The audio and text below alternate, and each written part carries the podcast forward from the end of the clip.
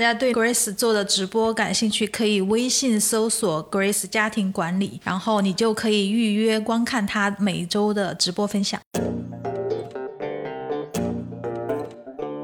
那你当时身兼数职啊，其实就是，嗯，然后你怎么平衡这个东西呢？我我虽然很讨厌问女嘉宾这种问题，因为老是要问女嘉宾这种问题，怎么平衡工唯一的办法就是去。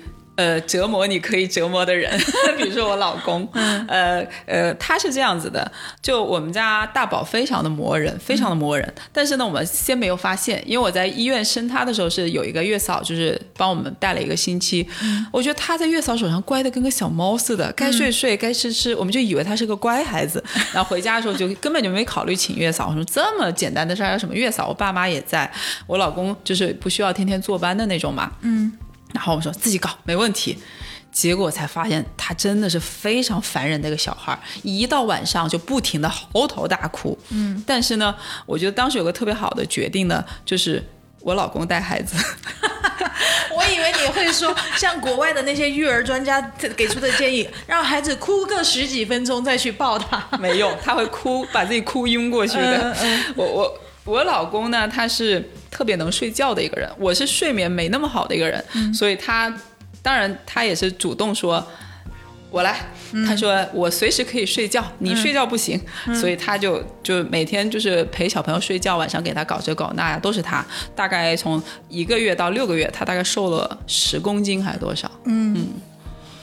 睡得少真的会让人减肥，但是他他也真的很累啊。他很累，他很而且他还要上班。就白天的话是我我我我我和我爸妈带嘛，嗯然后晚上都是他。然后呢，他他说他说我好开心哦，终于瘦下来了，因为他是个胖子嘛，原来、嗯那段突然瘦下来，他说哇，这让我有动力继续减肥了，然后他特别享受。有动力继续带孩子吗？呃，对，就是总的来说，我觉得就是我我没有说在育儿这件事情上很很觉得是我一个人的付出，很大一部分原因是因为、因为我先生是一个在这方面很有参与感的人，包括他说让我每个星期要给自己放一天假。就是完全不要看到小朋友，你出去干什么都可以。就是像国外的那种北欧的那些家庭的那种，有一天是妈妈日，对对爸爸带孩子，对，然后然后我妈还不行，还拼命的给我打电话说宝宝要哭了，你赶紧回来。嗯我老公在旁边说你不要叫他，我在家里，你还叫他干什么？嗯然后我老公那天是完全不上班，就在家要对付一天小孩的，嗯因为他知道我是一个很情绪化的人，我要是心情不好，我干啥都不好。他就说你那一天出去干嘛都行，反正你你只要心情好就就 OK 了。所以总的来说，我觉得就是在这件事情上必须要有家人来来支持到你，否则你会很辛苦很辛苦的。那工作上面呢，就是学校的那部分呢，当时会碰到什么难题或者给你的压力吗？那个时间好像还真没有。就工作得心应手了。做，因为不难嘛，就是教小朋友做设计啊，是每周上个一两节课呀。嗯然后因为因为其他的也是男同事嘛，他也会帮你稍稍会分担一点。比如说你要是怎么样，他会说你们到我这儿来问吧，就我们分三组嘛。嗯但是他如果看到我比较累，有有的学生会跟我问很久，他就看剩下的学生还在那儿等，他说那你来问我吧。嗯，就这样，就是也、也分担了一部分可能。嗯，那关于自己就是做个人咨询这方面，因为你已经在开始在做个人咨询嘛，其实就是转向一个呃自媒体那个方面。那这个工作上，你也就是安排的过来吗？这个也算是碰到一些比较好的机会吧。一个是在这个平台上，你当了行家以后，你就会得到某种程度的认可，因为会每次都有学员的评价嘛。这个体系是公开的，大家再约你的时候一看，哎，前面大家对你评价不错，后面就更愿意约你。然后一些来找你合作的机构嘛，你就直接把这个东西发给他一看，说哇，你约了这么多人啊。然后我我当时是好像很快就做到我们这个这个这个类别的排名的第一名，就是就是约见量和评分都是第一名，所以你就很容易去介绍自己。然后当时我记得有有一次是金宝贝跟我合作，呃，也就那一次我也感觉到自己的逻辑能力就是有一个很大的作用。就他们当时呢是做那个调查问卷，要设计一个活动的时候，就跟很多专家都聊完后就始终不太满意。然后他就问我，他就说你觉得我们这个调查问卷要怎么设计，然后要出一个什么样的报告？呃，然后我说我给你三个问题哈。第一个问题就是你应该第一第一份问卷是告诉大家孩子为什么要做早教，对吧？虽然它是不言自明的，你还是要去通过一个问卷形式让大家知道做早教是因为我们的大脑的黄金期不能错过，对吧？结论我们已经知道了，但是我们要通过调研的形式告诉大家。嗯第二份就是。中国的宝宝为什么要做早教？因为都是老人在带孩子呀，没有父母教，那老人是教不来的。那你只能通过早教的这些机构去教。我说这是你设计第二份问卷要达到这个目的。第三件就是说。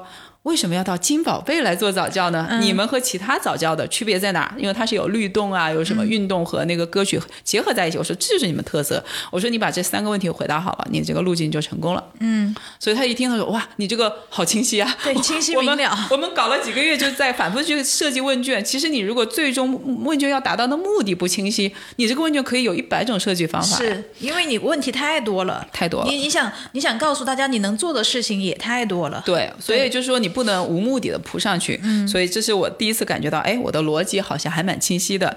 呃，然后再另外一次呢，是我跟一个音乐的机构合作，就刚开始呢，我是给他们上一个课，就是教他们的老师怎么跟家长和孩子沟通。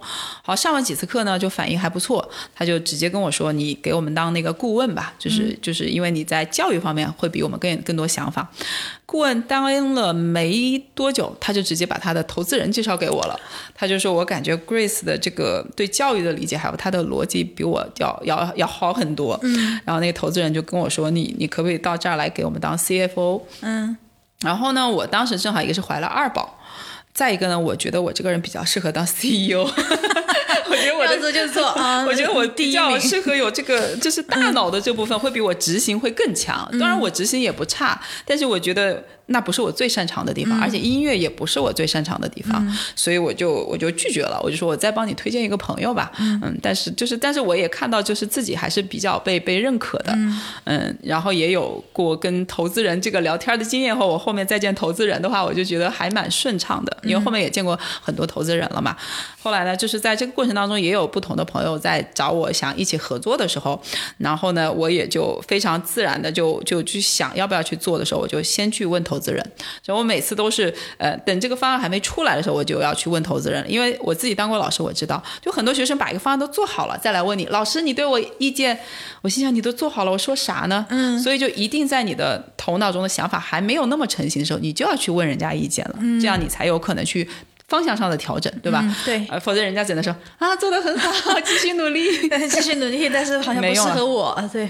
对，所以我就有几次，就是别人就想让我一起做的时候，我都是第一时间就去问投资人，让他们站在那个角度去看我这个东西值不值得去做，然后他们都给到我特别好的反馈，然后当然你一来二去跟这些人也都成为很好的朋友嘛，他也会认为，哎，你这个人也是有想法的，就你也无意中为自己积累了一些资源，嗯，所以就是也是在。在这个过程当中，慢慢就在考虑要不要自己去做这个事情的时候，正好就碰到了上一次疫情，还不是这一次，就是武汉封城的那一次。嗯，一九年年底，二零年年初的时候，因为我们家是武汉人嘛，所以。爸爸妈妈，我的爸爸妈妈和我先生的爸爸妈妈都在武汉。嗯，那我们家就等于是没有老人照应了，因为我们家两个小朋友嘛，那就涉及到就必须得有人在家里，对吧？嗯，所以我先生是一个要经常出差呀什么什么的人，那我就想了想，我说我反正正好也一只脚跨进来了，我不如就两只脚都进来吧。嗯，所以可以用一个这样的形式，同时照顾到家庭和自己的事情。嗯，所以就从那个契机就正式的进入到这个行业了。嗯，进入到这个行业，然后学校那边。就基本上就是跳出来了，跳出来。当时我我跟我导师讲的时候，他还蛮，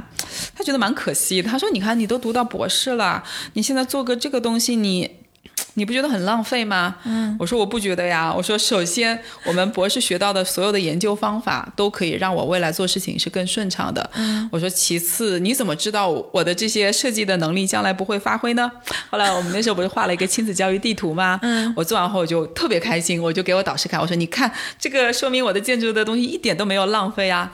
我们导师说哇，居然还有这种做法，我还真没想到。他说嗯，他就特别开心，感觉我就交了一份答卷一样啊，就觉得你没有荒废掉你。你建筑学的所有的东西，啊，所以就后来也是就慢慢的就是在这方面就会有一些更多的积累了。以后，呃，我就，但是我觉得我原来呢还是一个就是比较偏学术的人，会更更重去做内容，没有去做营销啊、宣传这一块儿，就老觉得啊酒香不怕巷子深啊什么的，所以呢就没有去考虑营销这一块儿。呃，然后是一个什么样的契机呢？我想想，是个蛮巧的契机啊，对。这要说到我的另外一个小爱好了，嗯，因为我女儿呢，她其实学的很多东西，后来我发现很好玩，我就跟她一起学了，嗯，就比如说她学国画。我觉得很好，我就跟他一起学了。就我报了班以后，我比他坚持的还久，因为我也一直很想学。还有一个呢，就是他去做那种首饰啊什么的，他是他是穿穿着玩的。嗯，哎，我一看，我说这个好好玩。然后我你看我今天这个啊，这个是你自己做的，我自己做的。那个项链也是你自己做的。我刚刚你进来我就看到你的项链了。来，我们就是聊节目，就是这么随意，就是对，很好玩。其实我我做了很多，嗯，这个我会有自己的设计在里面。嗯，哎。嗯，看，对巴洛克的珍珠，对巴洛克珍珠，但是我加了一点点小变化，我会觉得。感觉是一个呃另外的一个材质的一个形状的东西，来打破它这个珍珠的这个，但是它又有好像有类似的光泽啊那些。我一般不会说同时戴项链和耳环，我觉得太隆重了，像去要参加什么晚宴一样。是，但是我今天我想不知道该用这个还该就用这，我就先都戴上，我说不行，待会儿再摘一个嘛，对吧？然后坐下来，我觉得就摘掉一个就可以了。然后就是做这个时候，因为做出了很多很好玩的东西，我就突然说，哎，要不要搞一个自己的品牌什么的？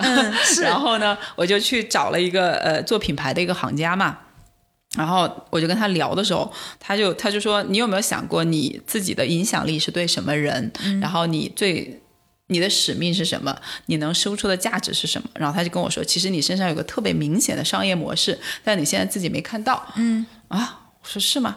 好，我就回去想，就一边想呢，就是也也一边做。就你说这种人有点讨厌，他都看到了，他还不告诉你，还让你自己去发现。对，但但他是对的，是是。但后来我才明白他说的那个模式是什么。嗯。然后呢？但是因为这句话呢，倒是把我点醒了一下，就是我感觉我要更多的去告诉别人我是谁。嗯。好，这件事情我就开始很主动的去做了一些事情。然后这个事情里面呢，对我最有价值的是一个人，他跟我说：“哎，你你有没有看过那个刘润哈？刘润你知道吗？就做管理还蛮厉害的一个人。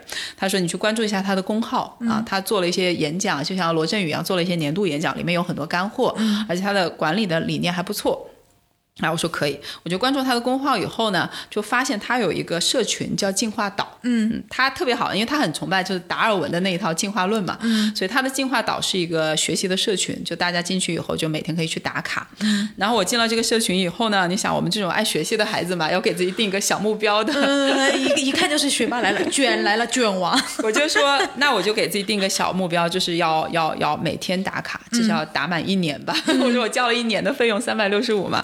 那虽然不贵嘛，但是你要对自己有个交代。嗯，然后呢，我就数了一下，我们群里。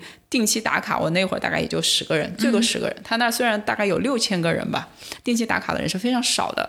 然后我就每天把我自己想到的、看到的内容啊，就开始开始往上面一点一点的输出。然后第一个月过去后，我突然发现我打卡打到了第四名，然后就给了一些什么勋章啊、乱七八糟的一些奖励。然后我就说，哎，打这么随便加就打到第四名了，可见这个认真打卡的人是很少的。然后我就琢磨了一下它的规则，就发现，哎，再认真一点，可能还可以名次靠前一点。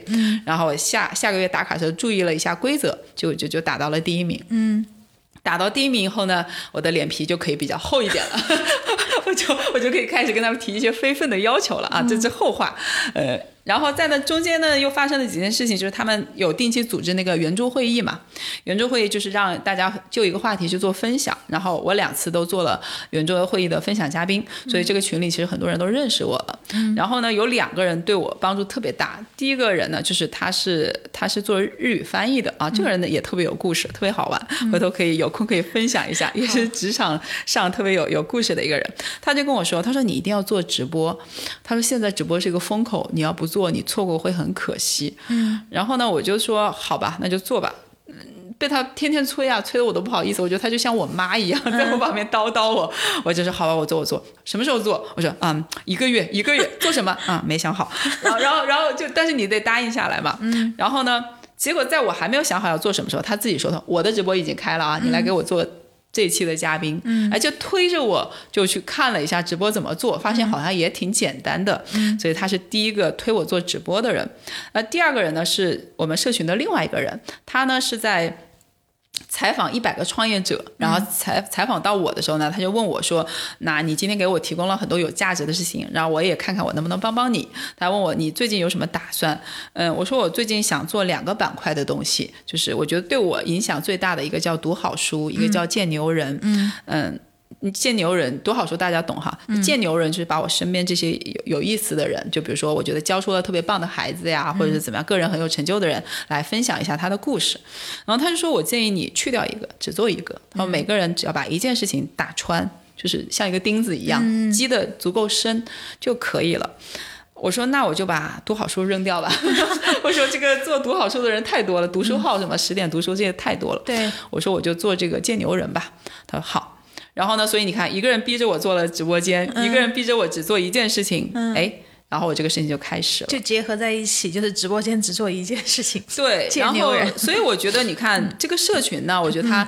它非常对我非常有意义。第一件事情让我逼着我每天必须得输出。嗯，你要输出的时候，你必须要有输入，你就每天要学习，因为你出了学校，没有人逼你学习了。嗯，它是一个逼着你必须要学习的一个地方。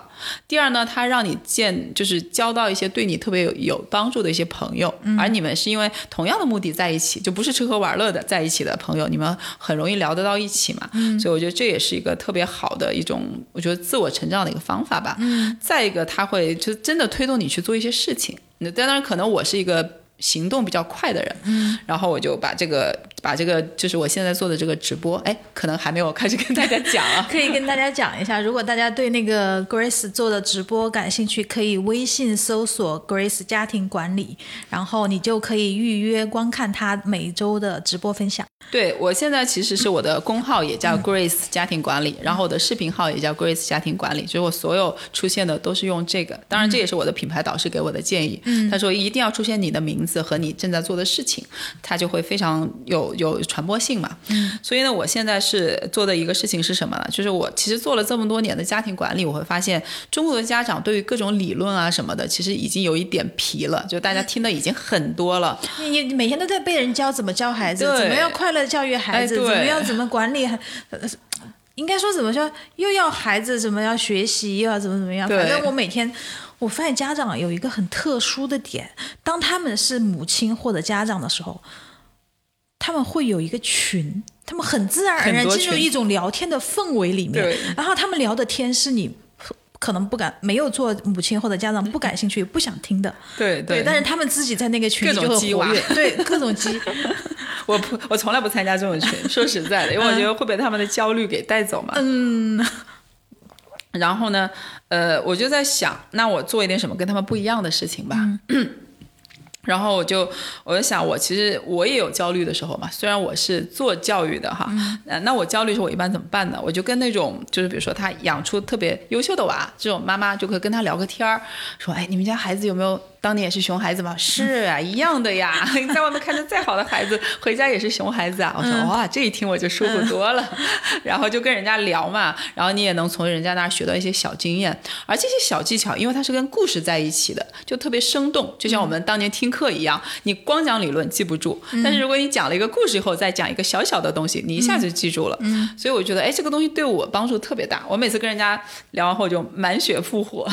所以我在想，哎，那我要不要把这些人都请到我的直播间去跟大家分享，因为不是每个人都有机会接触到这么多优秀的什么我们叫牛娃的爸妈也好，什么爸妈也好，我就去把这些嘉宾，就我身边我盘点了一下，至少十个是有的。我说那这样我可以把前面就做起来了嘛。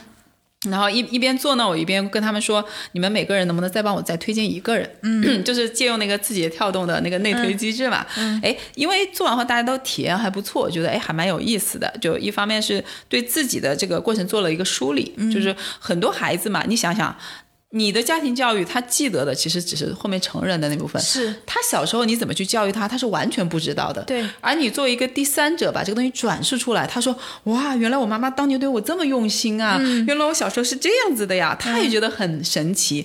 就就我跟你可以讲，我们做过几次以后，有发现一些特别神奇的改变哈。就我的第一期呢，他这个话题就很有争议，就是一个女孩子为了跳街舞而退学了。嗯。就她在她在一个国际高中读读的时候，因为她街舞拿到特别好的名。次就中国的第一名，世界第八名，所以就有很多的演出的机会，所以他每天都非常累，在那排练。然后呢，就校长就跟他说：“你得有个取舍，要么好好读书，要么好好跳舞。”嗯，他说：“那我就选好好跳舞吧。”那这个时候就是很多家长可能不太赞同的选择。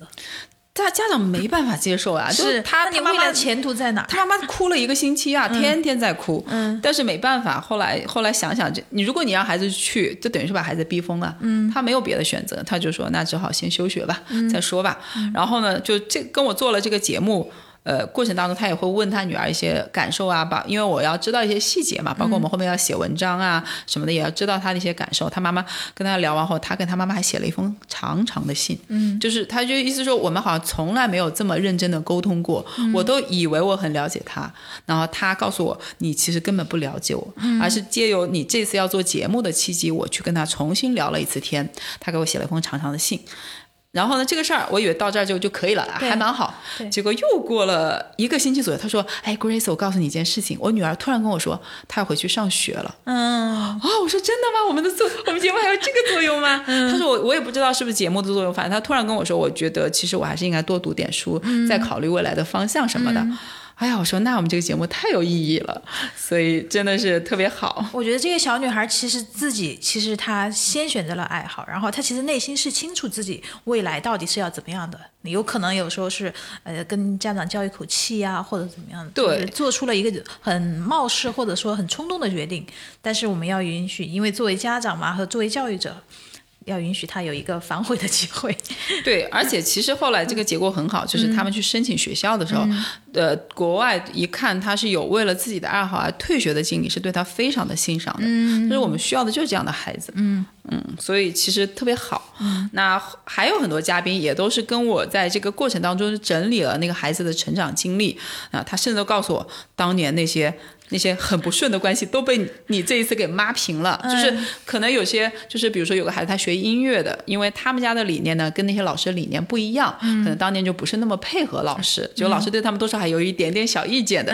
因为这一次做了这个采访，就写了那篇文章，把每个老师都。表扬到了，也都感谢到了，他就整个老师都特别开心，关系抚平了，关系抚平了。然后这个孩子呢，也看到了自己成长过程当中，父母为自己付出很多，就跟他跟父母又走得很近。就是我说啊，我的节目原来有这种这种神奇的作用，所以我也就越做越越有信心。嗯，然后我记得前十期基本上都还是我主动去找嘉宾，就是有点吃了上顿愁下顿，就有时候这个星期还没找到，我真是抓狂到快不行了的程度，然后抓到一个觉得，哎呀，阿弥陀佛，就是这种自媒体就是这样，一旦开始做，你就愁断更这件事情。对，就特别愁，所以刚开始很发愁，很发愁，呃。然后突然，我不知道是从第几期开始，就发现哎没这个问题了。嗯，因为呃，第一嘉宾会主动的帮我推嘉宾，就他还还没有等我说，他说哇，你这个节目太好玩了，我觉得我还有朋友可以上你的节目，就不知道他够不够格，他会 这样的角度来跟我说了。嗯，呃，然后还有的朋友呢，其实就在我的朋友圈，其实有各种各样的人都都蛮有传奇经历的，只是你不跟他深聊，你是不知道的。对，然后会主动跟我说，哎，Grace，我想到你这儿来分享我的经历。嗯，啊。我说这个太好了吧，也 我还没主动找人家，人家就来找我。是，呃，然后呢，就是其实我刚开始的想法还蛮简单，就是说向大家去展现这个成长历程的多样性，就是不要都去卷什么九八五啊什么什么。你看，有的孩子学音乐，有的孩子学这个，有的孩子退了学也可以重启，就是不要让大家那么焦虑嘛。所以我的想法也蛮简单的，就让大家去看活生生的故事。结果我昨天聊的一个嘉宾呢，他又给了我一个特别不一样的点。他说：“他说我是华师大中文系毕业的啊，就他的他中文是从小作文写的特别好，随便就得奖的那种孩子。然后工作履历也非常漂亮，就是很很早就是。”在一个创业公司就当到了总裁，就很年轻的一个小姑娘，后来跑去做戏剧了，做即兴戏剧。嗯，所以她就很有理想的一个小姑娘。她说：“我是打算去那个哥伦比亚大学去读一个专业，叫什么叫 oral history，其实可以叫做口述历史。”嗯，他说：“我觉得你现在在做的就是这样一件事情，就是我们看到的历史，它是一个宏观叙事的，嗯，那是被那种某些人写出来的。但实际上，我们每个个体都有自己的一个历史，而你的历史的样本足够多，你。”其实是可以编织出你的这个不一样的历史的。是，啊，我说我这个节目好像被你这么一升华，我就就就升华，就就赋予价值了。对，我说我的价值又上了一个 level 对对对对，我说我刚开始是想干什么，后来做着做，我觉得我干到了什么，这是我觉得哇，我说我这个立马感觉我有好有意义啊，嗯，就一直往上升，所以真的是一直往上升。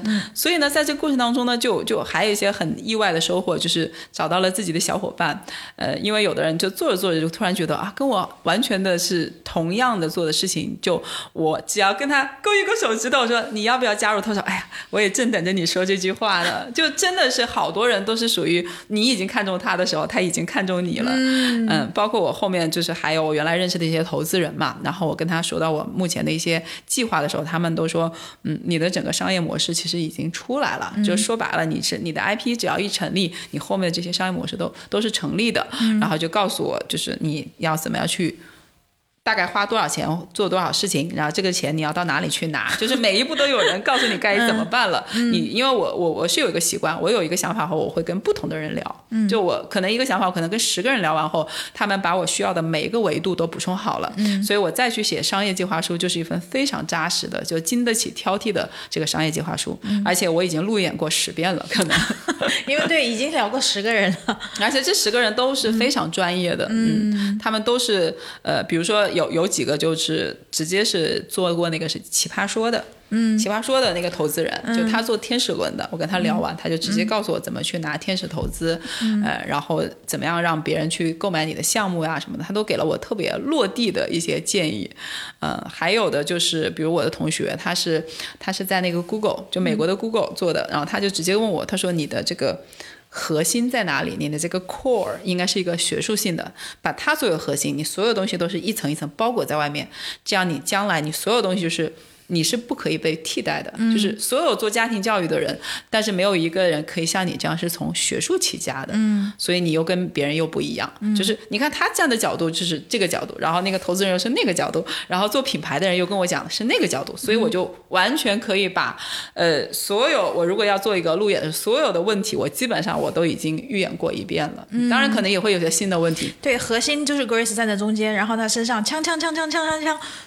装上十套盔甲，或者十个组成的部件，对吧？打造出了一个呃未来的就是以家庭呃主要做家庭教育的一个 IP。对。对，因为我在我的这些嘉宾里面，其实也发现了很多的商业的可能性，就包括呃我的很多嘉宾刚开始是个人在跟我做直播，但是很多嘉宾背后就是有机构的，他们因为跟我本人做完以后觉得还蛮聊得来，就主动把我推到他背后的机构，然后机构就开始跟我合作，所以这就是一个从 C 端到 B 端的一个模式，就是无意中被我发现的，对吧？也没有去特别去。呃，做这个，然后呢，后来我又发现我的很多嘉宾后面是有投资的能力的人，嗯，就是。其实我跟他们做直播的时候，我都不知道他们的背景的，就特别意外的。然后就发现，哇，我后面好多嘉宾都有投资能力。呃，然后还有一个条线就是公益这条线，因为我是前一阵有一个朋友找到我说，他有一个朋友呢要在上海引入帆船和冲浪项目，就是为了帮助自闭症的孩子。嗯，然后我就发现我好几个嘉宾做的事情都和自闭症有关系，所以公益也成为我们这里的一条线索，就拉拉起了好多个嘉宾之间。的一些关系，所以我就发现我这就变成了一个，它可以成为一个非常好的平台，把一些我特别认可的一些品牌，还有一些个人啊，都可以最后可以我们合在一起，可以干一些事情。嗯嗯，也就是说，其实你现在未来可能要做的事情，就是先做自己的自媒体，然后其实最终还是落实到呃亲子教育或者说家庭管理这方面。嗯，简单来说是这样子的。我的我的我的那个，在我做第一步的时候，我没有想太远。说实在，我就是把它可能当做一个营销工具。就是说我原来想的我不够不够去营销自己嘛。那我我原本是想把直播当做一个营销工具。嗯。后来呢，我发现直播本身也可以变成一个内容。就比如说我们我们说的野心再大一点，你可以做一个有点像 Ellen Show 或者 Opera 的就是这种秀。就是一个脱口秀或者那它本身。它就是一个节目本身是可以被。大家认认知的。那么我这个谈话本身也可以成为内容，对吧？它本身就是具有传播性的。对，所以我在想，哎，这个是我当时也没有特别去想，反但是呢，就是你一步一步去做，而且要做扎实。因为我的每一个嘉宾其实都是各行各业特别优秀的人，所以我在他们每个人身上学一个点，我觉得我就很赚很赚了。然后我记得我有一个嘉宾，他就说到一个点，因为他也是连续创业，而且都非常成功的一个人，他就跟我说，我创业就有一个经验叫小步快跑。嗯，小步快跑就是说你的第一步要非常小，不要给自己一开始就立一个很大的目标。他说我第一次办广广告公司，我就给自己定的目标就很小，三个月拿到第一单。嗯，他说我的公司就能活下去，所以我跟我爸就借了几万块钱，就是让我撑过三个月。嗯，他说很幸运，我在第一个月就接到了自己第一单，所以他就嗯 开起来了。但是他马上就是马上要去想下一步。他说我每一次都是当这一步目标完成后，马上就开始下一步，他唰唰唰就爬起来了。所以我他给我这个就是这个点，我就一下就 get 到了。所以我在做这个过程当中，我也是，我第一步就是让我这个直播能够继续的下去。嗯那么就是前十个嘉宾搞定，后面我一旦发现这这些机会来找我的时候，我就马上把这些机会就抓住，然后马上去构想下一步，就是一步一步的，啊、就是按照他的方法去小步快跑。我已经预约了你的下一场直播，我准备 星期六 去观看你的直播，因为之前都是看的回放呀。哎，对？现场蛮好玩的。对，我想看看现场你和嘉宾产生了哪些呃链接，有哪些化学反应啊？对我觉得这个很有趣。他他就是这样子的，嗯我觉得身边很多人给你，你遇到的人给了你很多经验，你你在他们身上你是善于学习总结经验的，然后这是不是就是你的呃一种学习能力，或者说你的一种长期下来培养的一种工作习惯？嗯，我记得我前两天跟一个小孩吃饭哈，他是做视频的，其实我就跟他聊天儿，是因为他也帮我介绍了一个特别好的合作，嗯，然后聊完天以后，我们俩就分享了各自的一些东西，然后他跟我说了一句话，他说我觉得你特别年轻，嗯，他说我说的年轻不是说长得年轻或者外表年轻，而是我觉得你是一个没有固化的思维，嗯，他说我身边很多人，他说我才二十几岁，他们的思维已经是就是非常的固化，听不进去任何新的东西了。他说，但是你看你跟我聊天儿，我跟你聊到一些我这儿的一些新鲜的东西的时候，你马上就很兴奋，然后马上就会跟我请教，然后继续去挖细节，就是看得出来你是真感兴趣，而不是说礼貌性的说啊你做的真棒，你会具体问我。那你给我一个例子啊，然后你为什么会那么做？那如果我这个事情让你来改，你会改成什么样子？嗯，就是他会发现你是真的对新的东西很好奇，而且马上会想到拿我的这个经验去改你自己的东西。嗯，他就说我感觉你是一个有这样一个就是成长性思维的人。嗯，他说，嗯。所以他说：“我希望我将来能成为你这样子的。你随便就在 成为别人的榜样。对我说，呃我说我也很喜欢，就是有成长性思维的年轻人。就是如果碰到碰到这种人，我都是愿意去帮他们的。嗯，反过来思考我们自己，虽然上了点年纪，但是我们如果遇到一些长辈或者年纪更长的人，如果他是那种就是固化性思维的人，我们也不太愿意跟他交流和聊天，对的，是一样的。是的，我我是喜欢有就是有好奇心的，就我因为我我采访过很多学霸嘛，他们他们说到自己为什么可以做到某方面很不错，他说很重要就是这个好奇心，嗯，好奇心能够推动你去做一切的事情，嗯，而家长其实最重要的就是去保护这个孩子的好奇心，嗯，你保护好了，就像一个小朋友他去学走路是你你去教的吗？他去学吃饭是你教吗？他是天然的本能，是，而我们家长一旦把这个好奇心破坏掉了，嗯，那就很麻烦了。那本能丧失了，对，现在很多孩子学习就是丧失了这个本能嘛，嗯，就是活着嘛，只剩下活着这一件事情了。非常可惜。如果说你现在从事的事业是一个职业的话，你觉得未来会成为每个家庭的一个必修课吗？比方说就是亲子教育和家庭管理。其实啊，在国外很多是有吧这个列为必修，就是觉得要持证上岗嘛。你看，当父母其实是一个很大的事情。嗯，如果你做了一些不好的事情，给孩子造成了很大的伤害，你其实是要花一生去修补的。嗯，比如说我昨天有个嘉宾，他跟我讲了一个这个细节，我听的时候我都觉得他好像还是含着泪的。嗯，他说小时候呢，他妈妈因为要要上班嘛，所以呃，因为怕他嗯、呃就是分离焦虑，所以每次都在他醒来之前就溜走。嗯，他觉得这样对他更好，嗯，在保护他。结果他有一次呢，嗯，在他妈妈正要溜走时醒来了，然后他就就去想抱着他妈妈，结果他妈妈就更快的溜走了。嗯，他说，结果这个事情在我心里就留下一个巨大的阴影。他说，我就发现我在亲密关系里是有一种不安全感的，我会非常想抓住那个跟我很亲近的人。他说，所以呢，他说有一次我我他说我工作以后，我跟我的合伙人，就是因为合作嘛，总是有合有散。我合合伙人有一天跟我说，嗯，他可能要暂时离开一下，他觉得我们俩好像最近合作的问题比较多。他说我就是躺在地板上嚎啕大哭，哭的就觉得自己起不来。他说。这一幕就让我回想起我小时候的那一幕。他说：“我知道，我终于明白我的这个亲密关系里的不安全感是来自于童年的那个记忆。”嗯，然后我当时就。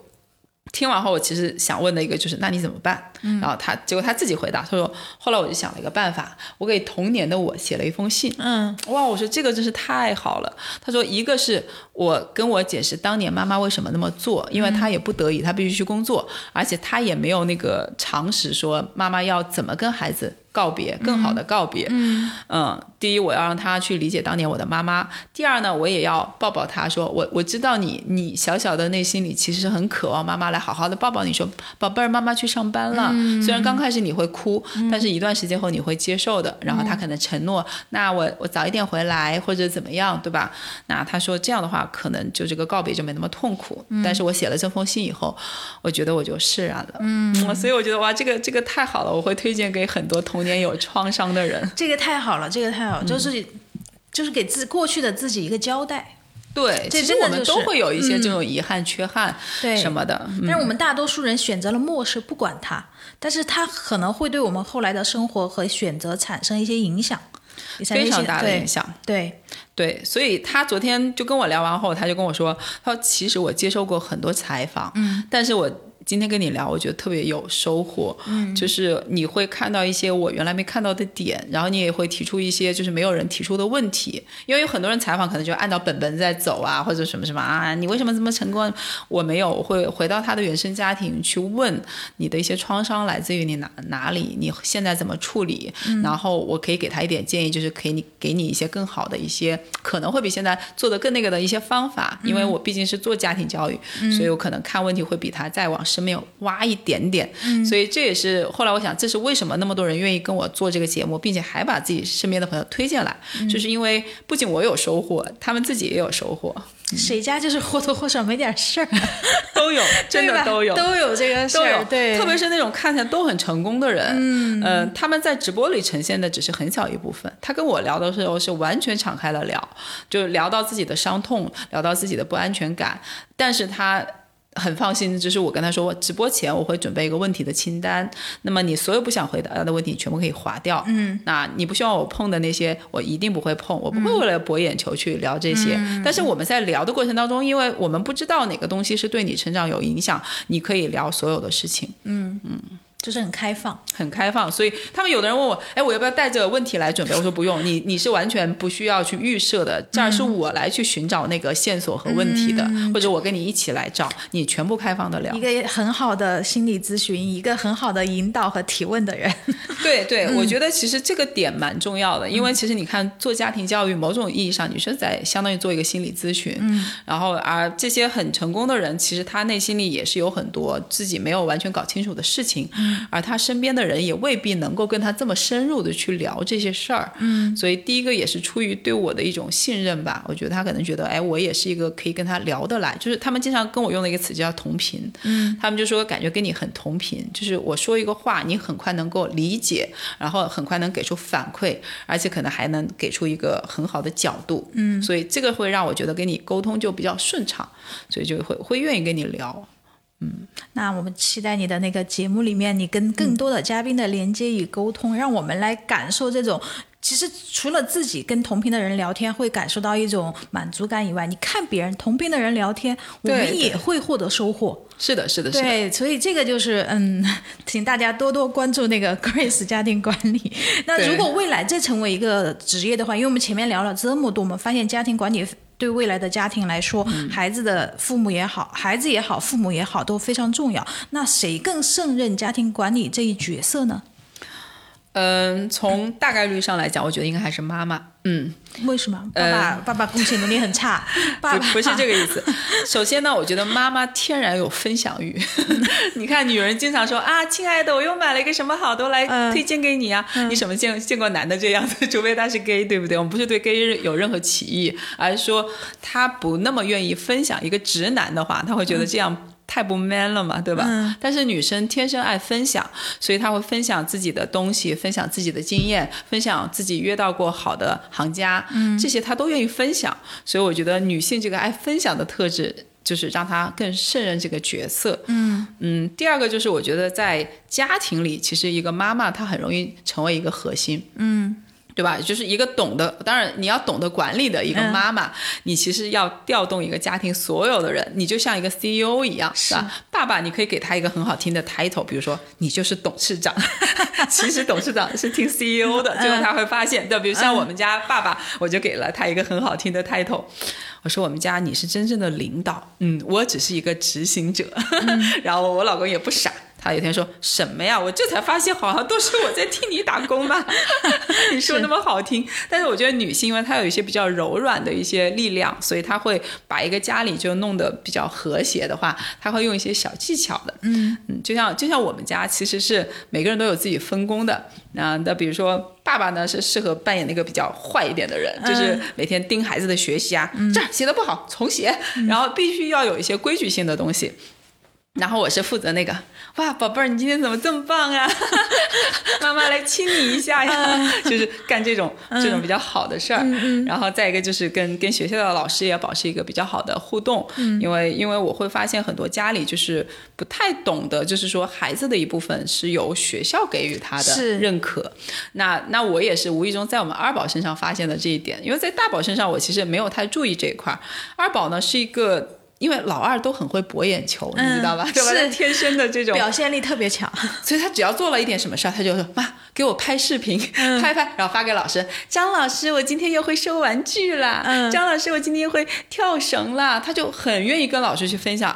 然后他一分享呢，老师也蛮开心的，就会当着全班同学表扬他说：“哎，你看谁谁谁做的又很好。”那我们问问他为什么可以做的这么好呀？让他来分享自己经验呀。然后又给他发发个什么小达人的小奖状啊嗯之类的。所以他就天然的就就会获得很多正反馈，就不需要就是你总是从家庭里面去推他，就实际上他已经从外面给自己找到了很多那个 力量了。嗯嗯，所以这个就是我发现，就是很多家长没有去利用好学校的这些资源，就会让自己特别累。可能可能有些更多的家长还是很片面的认为学校就是一个孩子读书的地方，然后没有赋予更多其实他会赋予孩子更多的未来社会角色的一些属性，或者在里面潜藏在里面。是的，嗯就比如说像我们女儿现在开始上中学以后，我们就会跟她说，其实，在中学里你要尝试着去尝试更多的东西。当然，我们他们这个学校是比较开放的，就不是那种刷题的学校，就跟我的教育理念也比较合。所以我会跟她说，你去尝试所有的东西。然后呢，当她每次事情做好了以后，我会跟她复盘，你这次为什么做得好？你做对了哪些事情？然后正好呢，他们老师还让她上去分享了一下，她会觉得哇，我好有成就感。就是就是你一定要让这个正反馈给固定下来，就是不能是只在孩子做错的时候去批评他，嗯，那他永远得到的是负反馈啊。嗯，但是如果你是在他做正确的时候去让他复盘，他就有可能把这个成功经验给他固定下来，然后语文的成功经验就可以复制到数学，数学又复制到什么什么，那那这样的话他就会哎慢慢就会很有成就感。嗯，那听 Grace 前面介绍这么多，那可能呃，目前看来好像真的是女性更适合胜任家庭管理这一角色呢。对，我觉得爸爸也也也有。当然，因为以前我在做那个咨询的时候，就是约我的一般是以妈妈居多。嗯。后来我发现，就是嗯，有双方一起来的，也有一些爸爸自己来的。就是我感觉到现在爸爸来参与家庭教育的也越来越多了。嗯。所以我还是很欢迎。就是我觉得父亲参与呢，他有个好处就是，第一，他比妈妈更理性。嗯。这就像我说的，心肠更硬一点，对吧？你你你觉得你好像有点不好意思驳孩子的面子啊？爸爸说不行。没得商量。你你觉得这种事情其实需要爸爸来当这个坏人的，对吧？再一个，爸爸的精力很充沛，那我们女生是不适合熬夜的，是是 什么熬夜陪娃的这种事儿应该留给爸爸去干。还有一点呢，就是你知道吗？这个离婚率很高啊。有一点就是因为男人在家里付出的太少了，嗯，他付出的越多呢，他越舍不得，认同，对吧？所以是你是投资呀，家庭付出也是家庭投资。你千万不要把他给宠坏了。对啊我我让你去忙事业，我来弄家庭，no no no，千万不要这样。嗯那我也有我的事情啊，你也要为家庭付出呀。这个孩子越折磨他，他跟孩子感情越深，是到时候他越离不开你们。是的，说的非常中肯啊。那节目我们今天也不知不觉聊了很多了，这样有点时间就是很长了。那最后就是 Grace 给我们的一些职场的年轻人一些建议吧。你觉得他们在职场上应该具备什么样的能力或者品质，或者什么才是最重要的？呃，如果让我来总结哈，我觉得第一点要有一个嗯、呃终身学习的一个思维，就我们不要认为离开大学我们学习就完成了，现在就开始工作了，其实不是的，因为其实我采访过这么多在各行各业很有成就的嘉宾，他们全部都是有一个成长性的思维，在学习在在工作过程当中还在不停的学，那有的是跟书本学，有的是跟自己同事学，有的跟自己领导学，有的是通过各种各样途径学，所以我觉得首先当你还没有看到你在事业上有任何起色的时候，你最能做的一件事情就是去学习。嗯，而学习也不仅仅限于看书，我觉得大多数人其实都在看，看完后这本书你有没有能力把它拎出来？嗯，首先能不能写个读书笔记？嗯，其次你们能把这本书跟人家讲一遍，对吧？我们说的费曼学习法，你要讲得清楚，这个东西才是你的，还能不能加上你的案例去开一门课？嗯，你知道这样才算把这本书给吃透了。嗯，所以我觉得学要学到位。嗯，而不是伪学习哈，我觉得那个伪学习是没用的，看起来很勤奋，月对吧后积粉这个词虽然现在已经不流行了，但是有点那种感觉。对，其实很多人看了后没没看进去，这是第一条。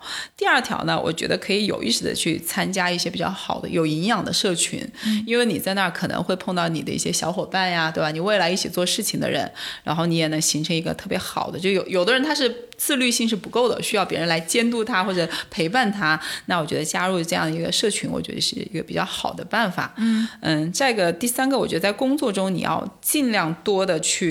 展现自己吧。我就是当你有某个能力的时候，你要让所有人都知道你有这个能力。比比比如说，你就是可能我的 PPT 做的特别好呀，那我就可以说，哎，谁要做 PPT，我可以帮他一下呀，对吧？自己的这个能力去帮助更多人，就是你要有一个利他的思维，嗯，你才有可能。对，这里我再补充一个小小的案例哈，就虽然是总结片段，待会儿可以讲。因为我有一个嘉宾，他是当年在一个非常大的品牌叫，应该大家都知道 LV，嗯，他在那儿呢。工作的时候拿到过他们年度的最高评分，嗯，一分。然后他就回想了一下，他为什么拿到这一分呢？因为他干对了几件事情。第一件事情就是。他原来不是学审计的，他老板跟他说：“他说我看你原来有很漂亮的工作履历，我觉得你学习能力很好，你学一下审计吧。”嗯，然后他说好。然后他学的时候呢，就用到原来的一些方法，去把现在所有的案例都做了拆解。然后每个案例他做了一个 A4 的一个小抄，然后这个案例是怎么做的？然后不同行业的案例他攒了个七八张纸的时候，老板就说：“哎，你不仅学得很好，而且还整理出一套东西来了。那我再给你带个徒弟吧。”就派了一个法国人给他带徒弟。你想，在一个奢侈品牌，在法国，他一个中国人可以带法国徒弟，可见他工作能力是很被认可的。结果又带了一段时间后呢，他就继续做这个案例，做了将近他说十几张 A4 小抄的时候，老板说：“哎，你既然教一个徒弟可以教得这么好，你在我们公司开个开个课吧，把我们所有人都教一教，怎么用你这个方法去迅速的去拆解案例。所以呢，就基本上他在那就开了一门培训课，内部的，所以大家都从他那儿获益了，所以给他打分就打的都很好，就不是一个人觉得他很好。所以你看，我跟我当时听完后，我就给他总结，就我们当时是在直播里聊到的，我说你看，你做的第一件事情是利己，我为了我自己方便学习，我做了一个总结；第二件事情是利他，你带了一个学生；第三件事情是利他们，把你的影响力扩到更大。所以你看，这个路径就可以给所有的职场小白们一个非常好的启示。你在职场里做的每一件事情，你可以评估一下，我现在做的到底是利己了，还是利他了，还是利他们了？嗯，那么你所需要的。所有的回报和价值就来自于你做到了哪个程度。嗯，如果你已经做到那个程度，你的收入是不用担心的。是的，是的，感谢 Grace 今天的分享，就是太有趣了，你自己的求学经历也好，还有后面的呃对于职场的分享也好，都太有趣。那我们今天的节目就到这里，由于节目时长的原因，然后如果大家对 Grace 还感兴趣的话，就是我们再强调一遍啊，去去微信搜索 Grace 家庭管理。对，谢谢谢谢，拜拜拜拜。